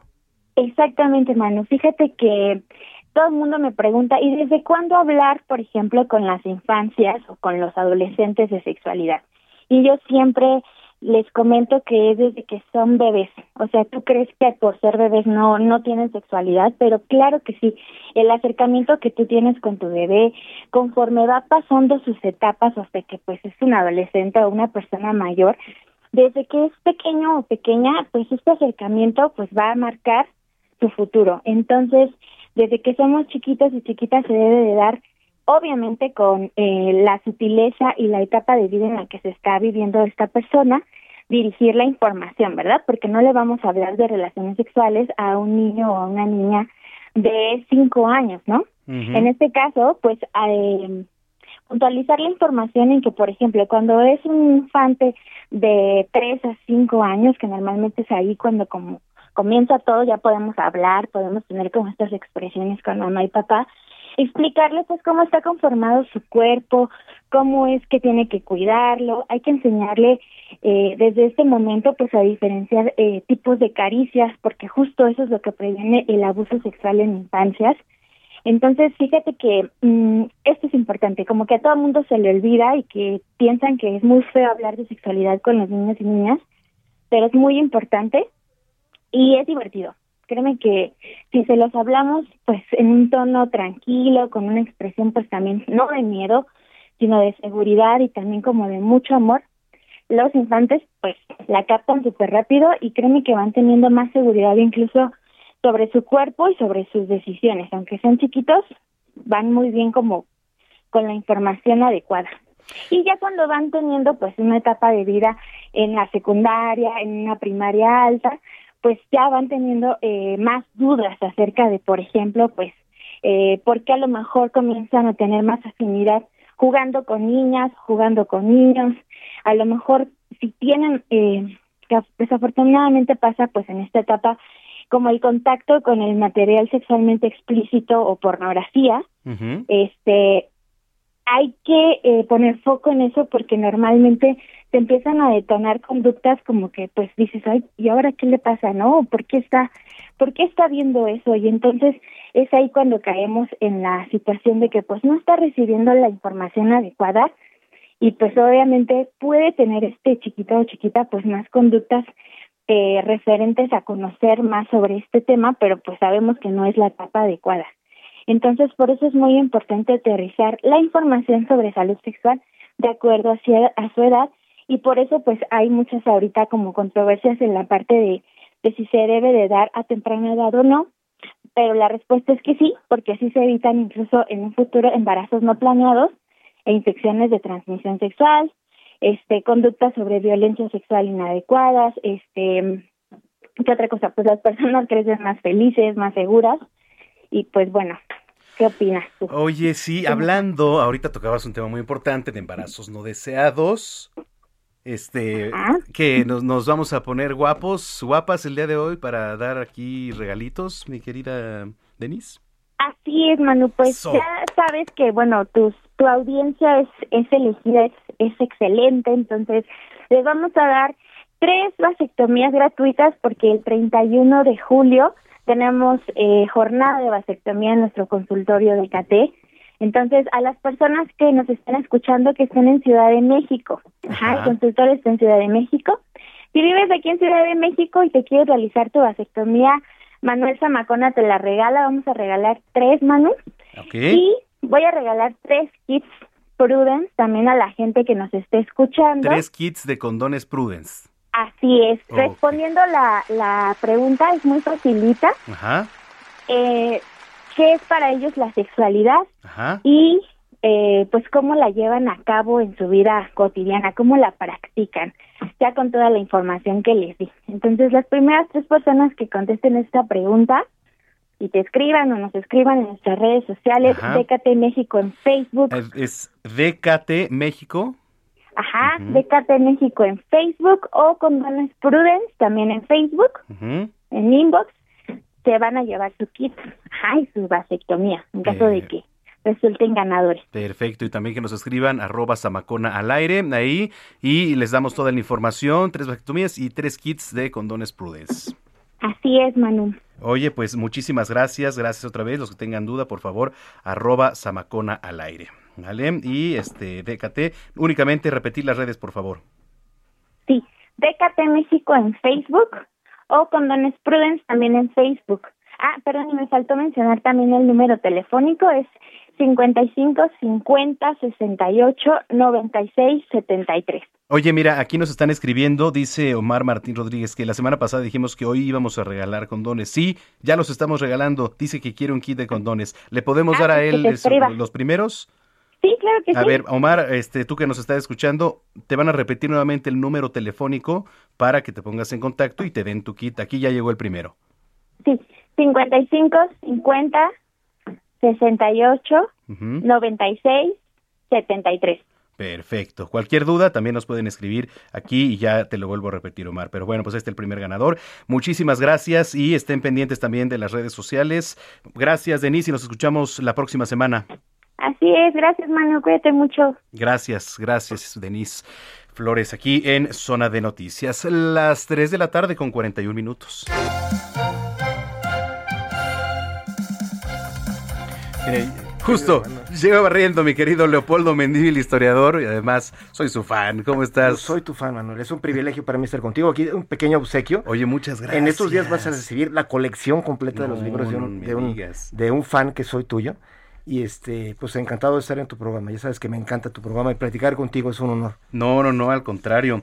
Oye, estos secretos, estos secretos que están en todas partes, ¿verdad? Este Sí. Secreto Vaticano, el secreto Biblia. Oye, está padrísimo. ¿De, de qué vamos a hablar? Tú, tú, tú platícame. Pues bueno, es que como eh, tú has tratado en muchos de tus programas, Manuel, el, el mundo está lleno justamente de eso, de secretos, ¿no? De eh, la- el- una cosa es la información que la gente conoce, tanto de la historia, Ujú. por lo que nos enseñan en las escuelas, o lo que vemos en las noticias. Y realmente, pues hay mucho detrás de que no siempre se nos dice a la primera. Entonces, cuando yo me lancé a ser escritor, fue precisamente para eso. ¿Qué es lo que hay detrás? Por ejemplo, en la historia que nos han contado, el primer libro que hice sobre la Revolución Mexicana, sabemos la historia de que se supone que Madero se insurreccionó contra Porfirio Díaz porque era injusto y la verdad es que no, fue una operación intervenida por los Estados Unidos, igual que lo que eh, pasó después en Cuba, que pusieron a Fidel Castro, lo pusieron los mismos gringos, aunque parezca increíble para mucha gente, pero de eso se tratan estos libros, querido Manuel, que es la historia secreta o por decirlo así, la historia que no se le contó al, al público, pues por razones de política o lo que fuera. Y por eso llamado la mayoría secretos, ¿no? Por ejemplo, este que tengo en mis manos, Secreto Conspiración 2014. Sí, ese secreto, Secreto R, R. se llama así porque es sobre el secreto Rockefeller. Y ese libro básicamente habla de cómo la familia Rockefeller, y no por hablar mal de ellos, no, son simples empresarios, no son gente mala, pero sí son gente que claramente han hecho se puede llamar conspiración porque ellos básicamente es una familia que se dedicó a hacer una especie de sindicato gigante de empresarios. No está nada mal, pero al servicio de los Estados Unidos, y eso no está mal, pero como su plan incluyó pues hacer golpes de estado en otros países. Ellos organizaron los golpes de estado de Irán, por ejemplo, Ajá. el que tiró a, a Mossadegh y pusieron ahí a a Al-Sharres, a Palevi, es una de las operaciones de la CIA. Luego tiraron al presidente de Guatemala, que era Jacobo Arbenz, y se la han pasado haciendo eso porque tenían intereses de petróleo o de otras cosas, ¿no? De, de compañías de alimentos. Entonces, la familia Rockefeller, ellos son los que crearon la CIA, por ejemplo. Fue, la CIA fue creada en el edificio del Rockefeller Center. Wow. Entonces, Secreto R se trata de eso. Secreto R. Oye, este, platicando, digo, fuera del aire, estábamos diciendo que hasta has recibido denuncias, ¿no? Pues sí, lo que pasa es que, por, por ejemplo, el libro de Secreto Vaticano, que es algo que yo he tenido muchas ganas de platicar contigo, Manuel, porque Ese soy sí. fan de tu programa. No, yo- Eh, Este libro de Secreto Vaticano, más que hablar de la cuestión de la religión, habla de la política detrás de esto. Por ejemplo, el Banco Vaticano siempre ha sido un tema controversial, porque siempre se sabe que hay una mano negra dentro del Banco Vaticano, pero la pregunta de todos es, ¿quiénes son esa mano negra? ¿Son los mismos cardenales o son gente de la iglesia? Y el resultado, no, ni siquiera son gente de la iglesia. O sea, el Banco Vaticano en realidad está controlado por, por o sea, de eso se trata Secreto Vaticano. Al final de cuentas se trata de, de- de- de un banco que no obedece al Papa, o sea, sus estatutos que trató de modificar eh, este Benedicto XVI. En la famosa ley 127, él dijo, ya tiene que haber un fin. ¿Cómo es que este Banco Vaticano no obedece al Papa ni a nadie de la curia? O sea, por increíble que le parezca al público, haz de cuenta, es como el Infonavit aquí en México. Yo trabajé en el Infonavit, muy cerca de aquí, y es el mismo régimen. Es un, es un instituto que se jacta de que es autónomo, con patrimonio propio, y entonces nadie se puede meter ahí, ni el Congreso, por ley. Tiene su propio organismo de control, entonces claramente hasta hace poco era un lugar donde se hicieron todos los fraudes del universo. Entonces, haz de cuenta, eso es el Banco Vaticano. Y, y las denuncias a un servidor fue porque en el libro aparece una, una operación donde un sacerdote básicamente pues lo extorsionaron un eh, gente de la inteligencia de Italia. O sea, hay una agencia que se llama ANSI, Mm. que equivale a cuenta al CISEN o a la CIA de... Sí, sí, sí. Está, ni son tan picudos como la CIA, pero ni tan maletas como el CISEN. pero el ANSI tiene sus espías y, y uno de ellos fue contratado para que usando a un sacerdote llamado Nuncius Carano, sacaran 20 millones de dólares de, de Italia para llevárselos a, Su- a Suiza, que eran de procedencia pues totalmente ilegal, y se lo lleva, tenían una operación para llevárselo así en maletas como de película. ¿Cómo crees? Sí, increíble. Y los arrestaron cuando, justo antes de que se lograra el, el- el- el golpe, por decirlo así. Pero la autoridad de Europa intervino porque dijo, este es un lavado de dinero, es una cuenta del Banco Vaticano. Y cuando fueron a, a decirle a- a- al Papa, que era Benedicto XVI, oiga, cuidado con eso, ¿no? Que es, dinero que está involucrado en terrorismo. O sea, financiación del terrorismo. Y, el libro secreto Vaticano trata mucho de esto porque desde los 70 el secreto realmente es que ese banco sirvió para las operaciones negras del gobierno de Estados Unidos. O sea, la CIA tenía que, por ejemplo, tirar, hacer golpes de Estado, secuestrar al presidente Aldo Moro de Italia y, y para eso la CIA tenía que hacer dos cosas. Uno, echarle la culpa a los soviéticos eso siempre lo hicieron y inventaron que las brigadas rojas eran las que arrestaban a, que secuestraban a esa gente cuando realmente era la propia, el propio gobierno de Estados Unidos y lo que necesitaban era financiar todas esas operaciones, incluso explosivos, pero como el Congreso de Estados Unidos le decía a la CIA, no te voy a dar dinero, no tienes autorización, eh, lo que hicieron la CIA es decir, "Ah, vamos a sacarlo de otro lado, del terrorismo, del, del narcotráfico de América Latina, y lo limpiaban a través de varios canales, uno de ellos el Banco Vaticano. Pero se hacía a o sea, el, el único papa que había estado de acuerdo con eso había sido el que creó el Banco Vaticano con dinero de los gringos, que fue este fue Pío XII. Pero después de él todos los demás nada más vivieron las consecuencias de tener ese monstruo en casa. El Banco Vaticano ya se mandaba solo y eso le costó al pobre Juan XXIII, pues incluso una calu- calumnias contra él, él trató de quitar todo eso. Luego su sucesor, que fue eh, este Juan Pablo I, él hasta se puso a investigar todo esto. Y el, el tema básico del secreto vaticano es que él cuando empezó con toda la buena intención como hombre de fe, que dijo, ¿cómo es que ese banco ni siquiera está controlado por la curia? O sea, ¿quiénes son los que lo manejan? Y en los estatutos le prohibían al, al propio Papa meterse en las narices ahí dentro y lo empezaron a amenazar. Apareció que hay una logia masónica que trabajaba dentro de ese banco. Y, y no porque no porque fueran malos en sí los masones, sino que Claro. esa era una logia, por decirlo así, anómala, que se... eh, un problema horrible, se llama eh, Propaganda 2 esa, esa logia. Y, y básicamente habían metido a la logia masónica a 12 de los más altos de, de la jerarquía vaticana. Nada menos que el que era el segundo de bordo del Papa, llamado Jean Bilot, era el equivalente al secretario de Estado. Ajá. Ese cuate era de esa logia y trabajaba para la CIA. En esta operación de lavado de dinero, donde el Banco Vaticano estaba financiando explosiones de, de artefactos en toda Europa, que se le atribuían a la izquierda, porque el gobierno de Estados Unidos quería culpar de todo a fuerzas a Rusia para que se hiciera esta gran operación de tirar a la Unión Soviética. Que bueno, no es que fuera buena la Unión Soviética, pero no, No, había no. a quién irle. Oye, qué interesante, ¿eh? Todo esto, la verdad es que...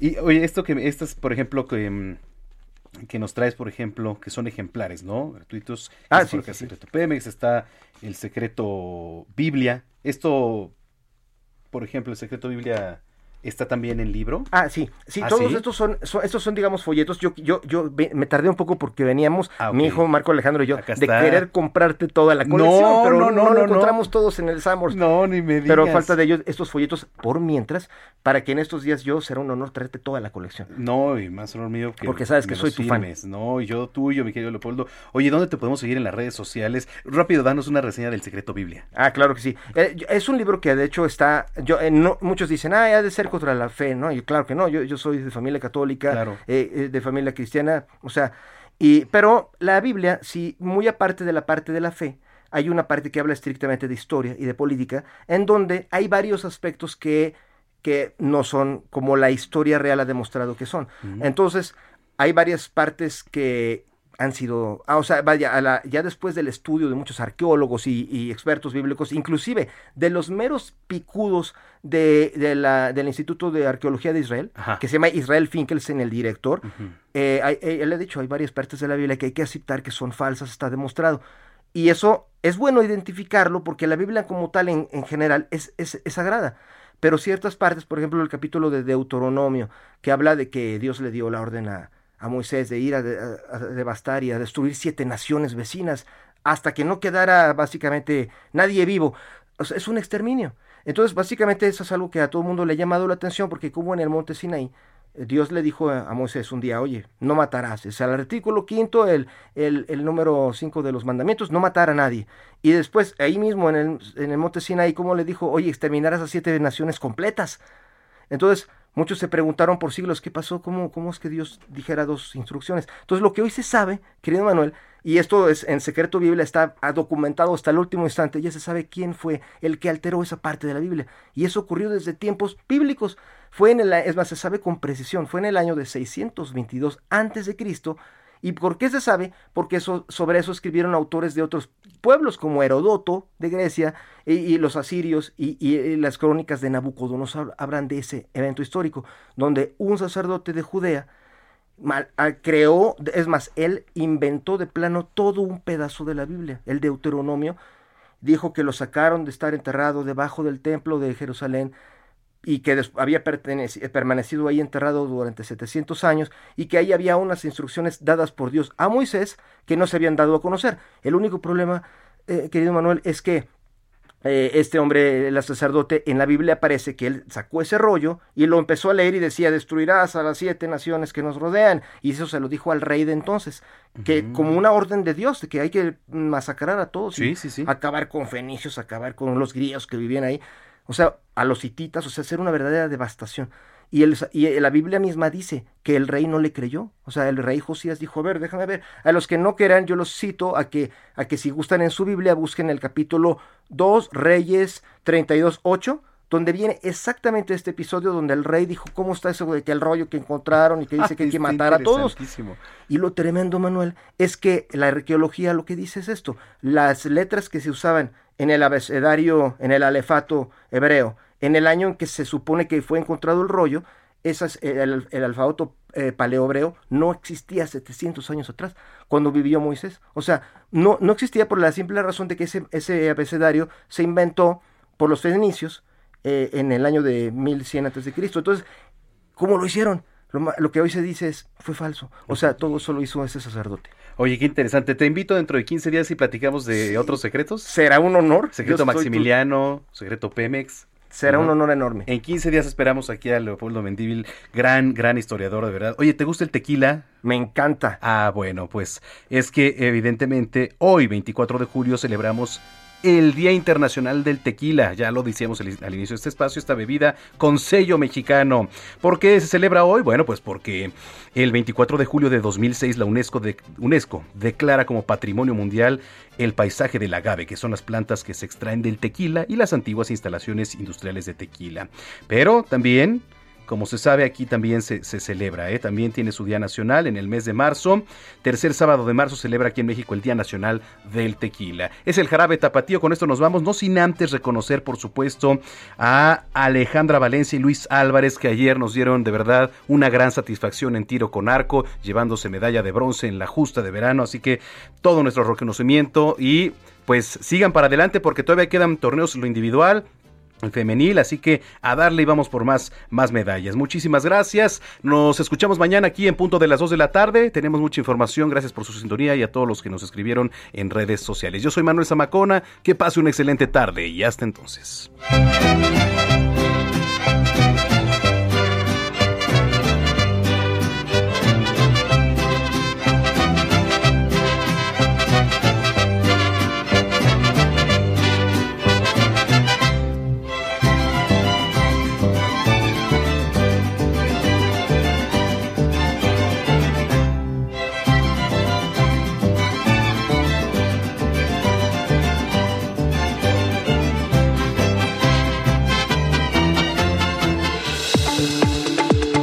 El Heraldo Radio presentó Zona de Noticias con Manuel Zamacona.